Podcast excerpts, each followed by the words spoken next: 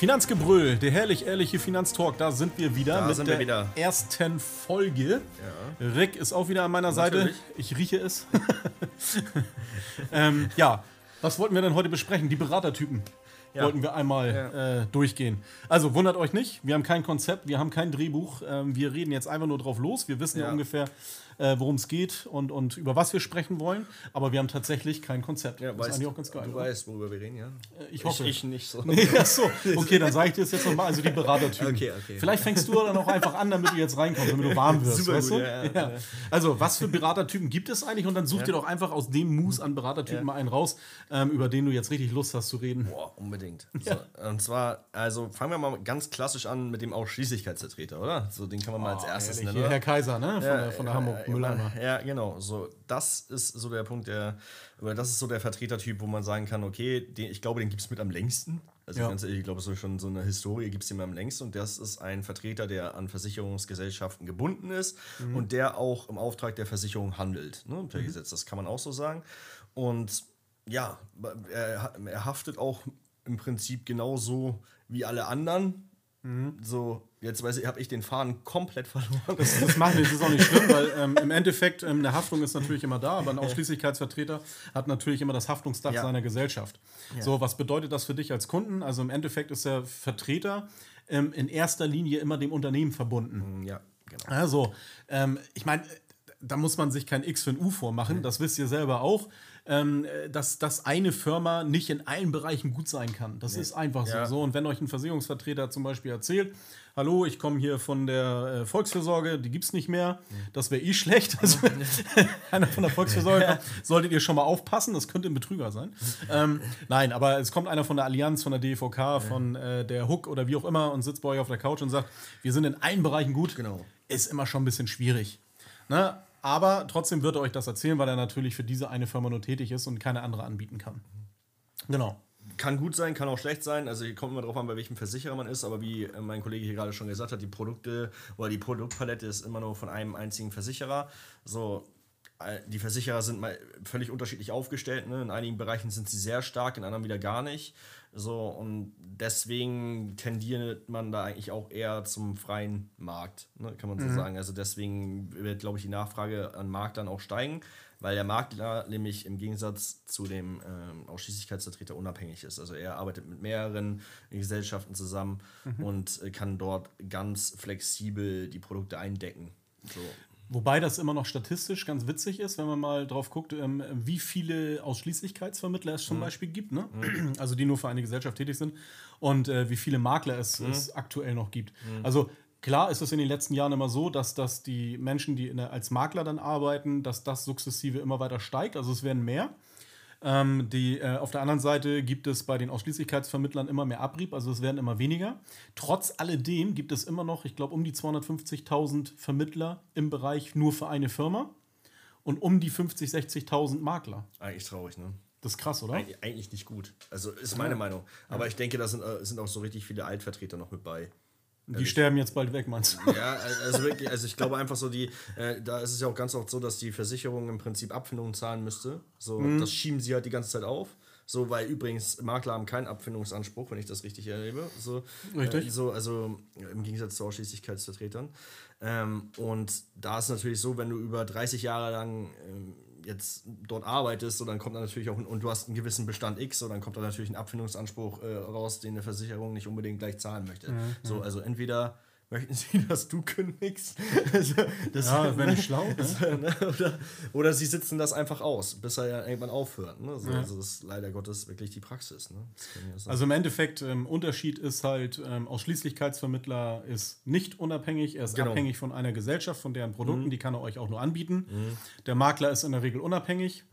Das heißt, er kann am gesamten Versicherungsmarkt schauen, ähm, welches Produkt oder welche Gesellschaft ist da in den einzelnen Bereichen für euch jetzt am sinnvollsten. So, ähm, weiterer Unterschied ist, der Ausschließlichkeitsvermittler ist per Vertrag der Gesellschaft verbunden, für die er arbeitet. Der Makler ist per Vertrag euch verbunden. Deswegen gibt es auch einen Maklerauftrag. Genau. Ne, so. ähm, weiterer Unterschied ist die Haftung. Ein Ausschließlichkeitsvermittler ist für seine Beratung und so klar haftbar, aber ist im Haft Haftungsdach der Gesellschaft und ist dort dann auch ein bisschen eingeschränkt haftbar. Der Makler ist voll haftbar, weil er ja euch quasi ähm, äh, äh, ja, wie nennt man das, euch ergeben Ja. ist. Die Beratungssicht ist Diener. anders. Die Beratungssicht tatsächlich. Richtig, glaube, genau. Die Beratungssicht ist beim Ausschließlichkeitsvertreter gar nicht so extrem wie beim Makler. Ein Makler muss viel mehr Beratungssichten auch gesetzlich erfüllen, Ja. wie, ein, wie ein Ausschließlichkeitsvertreter. Also auch ihr müsstet vom Makler viel, viel mehr erfahren. Also Richtig. zu dem Produkt und so weiter, als es ein Ausschließlichkeitsvermittler überhaupt machen muss. Genau, und es wird auch noch viel mehr dokumentiert Ja, und so weiter. Also, genau. wenn ihr schon mal mit einem Ausschließlichkeitsvermittler oder einem Makler oder ich sag mal mit beiden Beratungstypen zusammengesessen habt, dann werdet ihr die Unterschiede schon relativ Ja. schnell merken. Na, was nicht heißt, dass in der Ausschließlichkeit ähm, jetzt, jetzt äh, nur doofe arbeiten und bei den Absolut Maklern nur gute. Das ist ähm, absolut es so. gibt auch wirklich Blindschleichen Ja. bei den Maklern, es gibt auch Blindschleichen bei den, Ja. Ausschließlichkeitsvermittlern. Und auch Also- richtig gute bei den und auch richtig gute, genau. Das ist halt, man muss halt wirklich gucken, wen hat man auf der Couch, hat man ein gutes Gefühl, macht Ja. Professionellen Eindruck etc. Ne? Ich nehme jetzt erstmal einen Schluck Kaffee. Ich bin irgendwie ein bisschen, Ja, und ich habe die ich weiß ganze, auch nicht. Ne? ja, die ganze Zeit Frosch im Hals auch. Ja, ja. Ne? Du hast, glaube ich, Corona. Ich glaube ich glaub nicht. Nee, mit dem Thema fangen wir jetzt lieber nicht an. So, das ist, so, wir nehmen jetzt erstmal einen Schluck Kaffee. Ne? Also, Mhm. Ah, ja, sehr gut. Aber der ist wirklich guter Ja, Kaffee. ja. Ne? So ein schöner, schöner, schöner Automaten Senseo Kaffee. Herrlich, super. ja, ähm, neben den Ausschließlichkeitsvermittlern und den Maklern, was gibt es denn da noch? Da gibt es doch noch mehr Beratertypen. Mehrfachagent meinst du? Mehrfachagent. Mehrfachagent, Was ist denn ein? Mehrfachagent? Mehrfachagent arbeitet äh, per Vertrag mit einigen Gesellschaften zusammen, ist Mhm. aber im Prinzip genauso wie ein Ausschließlichkeitsvertreter äh, an diese Gesellschaften gebunden, an diese fünf Stück, mit denen er dann eventuell zusammenarbeitet, hat dann aber natürlich mehr Ventilmöglichkeiten. Problem, aber die Haftungsgrundlagen sind genau die gleichen, Okay. Mhm. ne, wie beim Ausschließlichkeitsvertreter. Ähm, es ist nur so, dass das häufigste Problem in der Praxis ist, und da wirst du mir sicherlich ähm, zustimmen, dass sie sich sehr, sehr häufig als Makler verkaufen. Ne? So, also, also fast, also ausschließlich. Ne? Warte, warte. Bestes Thema unter Profis. äh, äh, nee, die verkaufen sich auch gerne als Finanzcoach. Auch, ja. Als ähm, äh, Unternehmensberater für den privaten Haushalt. Obwohl du dafür gar keinen Abschluss brauchst als Unternehmensberater, das ist auch sehr cool. Ja, und vor allen Dingen Unternehmensberater für den privaten Haushalt. Ja, weil die dann sagen, ja, der private Haushalt muss ja, Ja. auch geführt werden wie ein Unternehmen, du hast Einnahmen, Ausgaben. Ähm, also da gibt es die wildesten Formulierungen. Ja. Ähm, Im Endeffekt ist es so, bis auf der Honorarberater, der Honorarberater, da kommen wir auch gleich nochmal zu, der ist wirklich ein Berater, weil er gegen Honorar ähm, äh, euch dort berät, sind alles andere Vermittler. So, auch wir als Makler sind Vermittler. So, und das muss man einfach mal ganz klar festhalten. Und wenn da jemand um die Ecke kommt mit, ah, ich bin hier Finanzcoach, ähm, ich bin hier Versicherungsguru, ich bin äh, Be- Unternehmensberater für den privaten Haushalt, äh, yo, Gute Formulierung, ne? das ist geil, ne? Ja, weißt du, was das aber ist? Das ist das, warum, ähm, äh, warum, warum machen die Leute das und warum machen die Firmen das teilweise auch? Weil die einfach ihre eigene Identität verleugnen. Ja. Und das ist doch bescheuert. Mein Gott, ja, ich bin Vermittler, ich bin Verkäufer. So, wenn ich beim Kunden sitze, dann möchte ich dem auch was verkaufen. Punkt. So, aber für mich ist wichtig und deswegen bin ich auch Makler, dass ich dem Kunden auch was verkaufe, womit er auch was anfangen kann, womit, wovon er auch was hat. Obwohl ich immer noch der Meinung bin, dass auch im, gerade bei Maklern ähm, das Verkaufen zwar auch da ist, ne, aber es ist nicht so brutal im Fokus. Mhm. Nee, richtig, ne, also genau. hier ist ja auch noch so, hier kannst du ja auch bestehende Verträge per Maklerauftrag in deine Betreuung äh, holen sozusagen. Genau. Wirst dafür auch äh, entlohnt, ne, so, aber es ist halt so, dass du dann natürlich auch noch Vertragsoptimierung betreibst. So. Das ist was ganz anderes. Ich sag mal so, die Ausschließlichkeit, die muss ja unbedingt neue Verträge am Mann bringen. Wenn sie das nicht machen, so kriegen sie A, Ärger von ihrem Chef, B, ist es so, dass sie ähm, ja, es, es, sie verdienen nichts, Mhm. ne? weil sie können ja auch nicht irgendwie in irgendeiner Art und Weise ausweichen oder sie können nicht irgendein anderes Produkt nehmen. Deswegen ist es ja so wichtig, dass dein Produkt da auch irgendwie gut ist. Ja. So, ne? Weil dann, so, weil sonst ist es nachher so, ich sag jetzt mal, wenn man bei einem Versicherer ist, der zum Beispiel ähm, in der Krankenzusatzversicherung völlig schlecht aufgestellt ist eigentlich, ich muss dem Kunden das verkaufen. So, Ja, um klar. überhaupt meine MB-Zahl zu erfüllen und so weiter und so fort. Und das, das ist traurig. Ne? Ja. Das so, und da ist man dann immer so ein bisschen darauf ähm, mu- muss man sich darauf verlassen, was der Vorstand sich dann nachher überlegt, ob er dann mal eventuell seine eigenen Produkte im Haus mal optimiert. Und das machen wir uns nichts vor, das findet alle drei Jahre mal statt oder vier Jahre, oh, wenn überhaupt. Ja. So, und dann äh, passiert dann mal eine Tarifrevolution. So, ne? Aber ansonsten passiert da nichts. Und das ist immer so der Nachteil. Und das, hat, das Problem hat ein Makler nicht. Hat er einfach nicht. Weil er kann von jeder Gesellschaft im Prinzip die Verträge erstmal sich in seinen Bestand ziehen, kann man so sagen, per Maklerauftrag und kann sich dann die Bedingungen und so weiter anschauen und dann eventuell auf andere Versicherer ausweichen oder es da lassen, wenn es da gut ist. So, und das äh, finde ich ist ein sehr, sehr angenehmes Arbeiten. So. Ja, ja, okay. Ähm, gut, wer, wer sind denn so die, die klassischen Mehrfachagenten? Gibt es da Namen, die man vielleicht so kennt oder Firmen.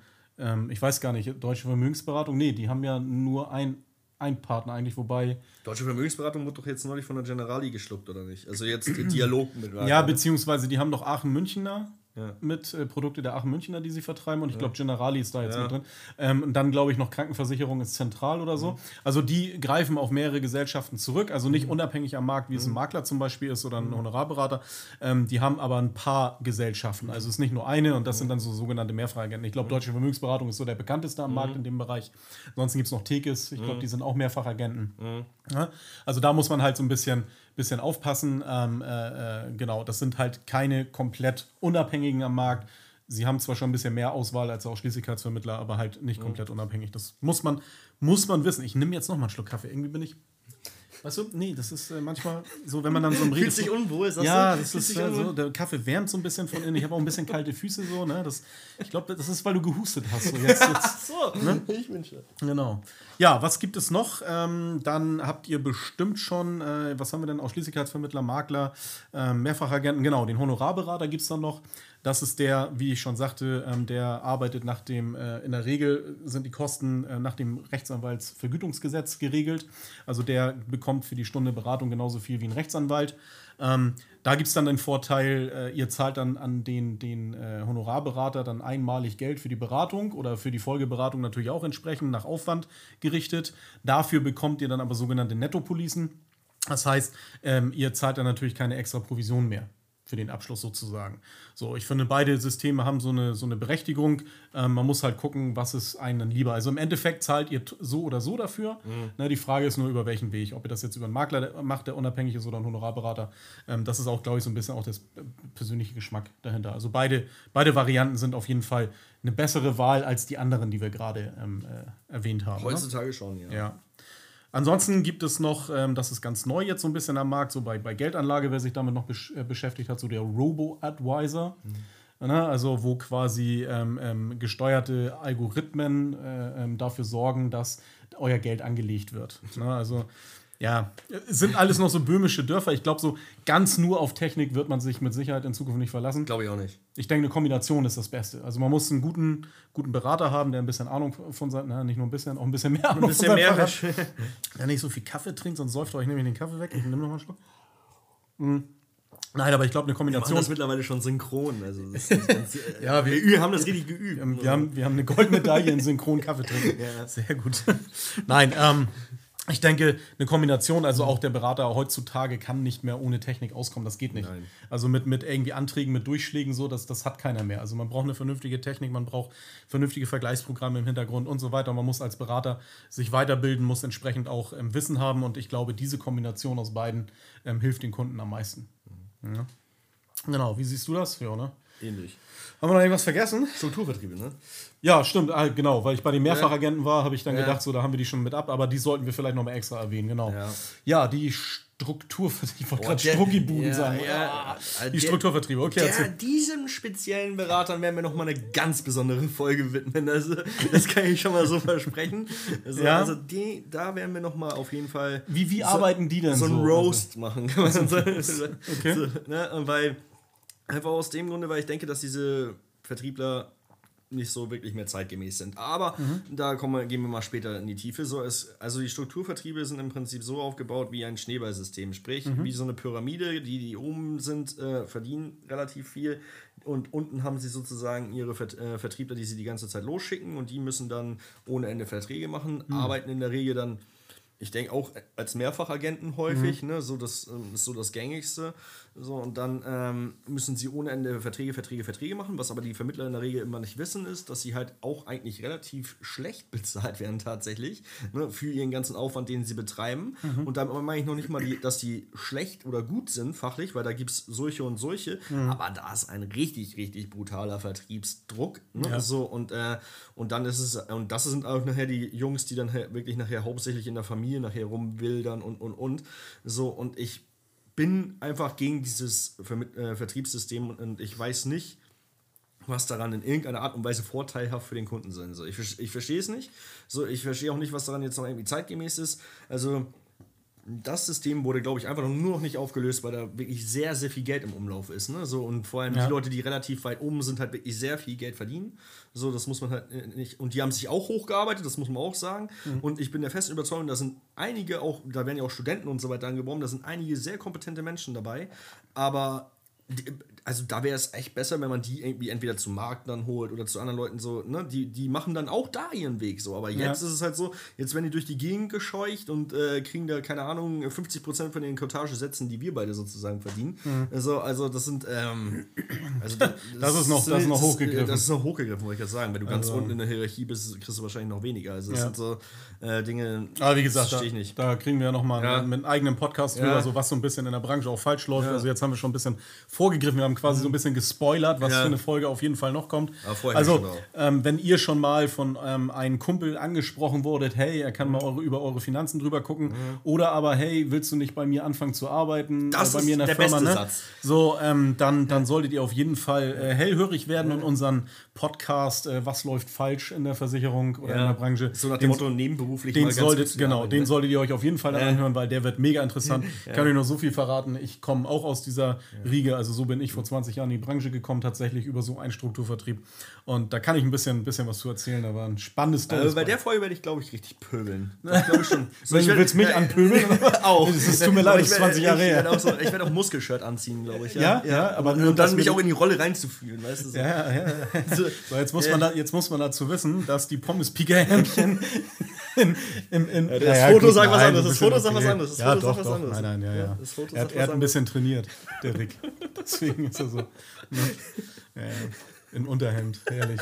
Ja, ich dachte, so ein Anblick bleibt mir erspart, aber okay. Ich ja, werde es also durchziehen. Ich werde es durchziehen. euch drauf, genau. Ja, fassen wir kurz zusammen. Ähm, wir haben gesprochen über den Ausschließlichkeitsvermittler, über den Makler, über den Honorarberater, über den Robo-Advisor und über den Mehrfachagent und Strucki-Vertrieb. Und über Pöbel. Strukturvertrieb. Ja. genau, und übers Pöbel. ähm, welcher Berater für euch letztendlich der, der beste ist und wem ihr euer Vertrauen schenkt, das solltet ihr einfach abhängig machen von verschiedenen äh, Faktoren. Ähm, ich würde es für mich so machen, wenn ich keinen habe, den ich dort vertraue, aus dem näheren Umfeld oder der mir empfohlen wurde, würde ich immer eins machen. Ich würde mir als allererstes erstmal die, immer die Visitenkarte schnappen, würde dann einmal auf vermittlerregister.org, so nennt sich die Internetseite, haben wir auch nochmal in unserer Beschreibung aufge, äh, aufgezeichnet, einfach erstmal gucken, ähm, äh, wie ist der Berater überhaupt registriert. Ne, kann ja sein, dass er sagt, er ist hier Unternehmensberater für einen privaten Haushalt und wäre unabhängig. So, dann guckt ihr einmal auf dieses Vermittlerregister und könnt da nämlich rausfinden, ob er wirklich unabhängig ist. Das ist so das Erste.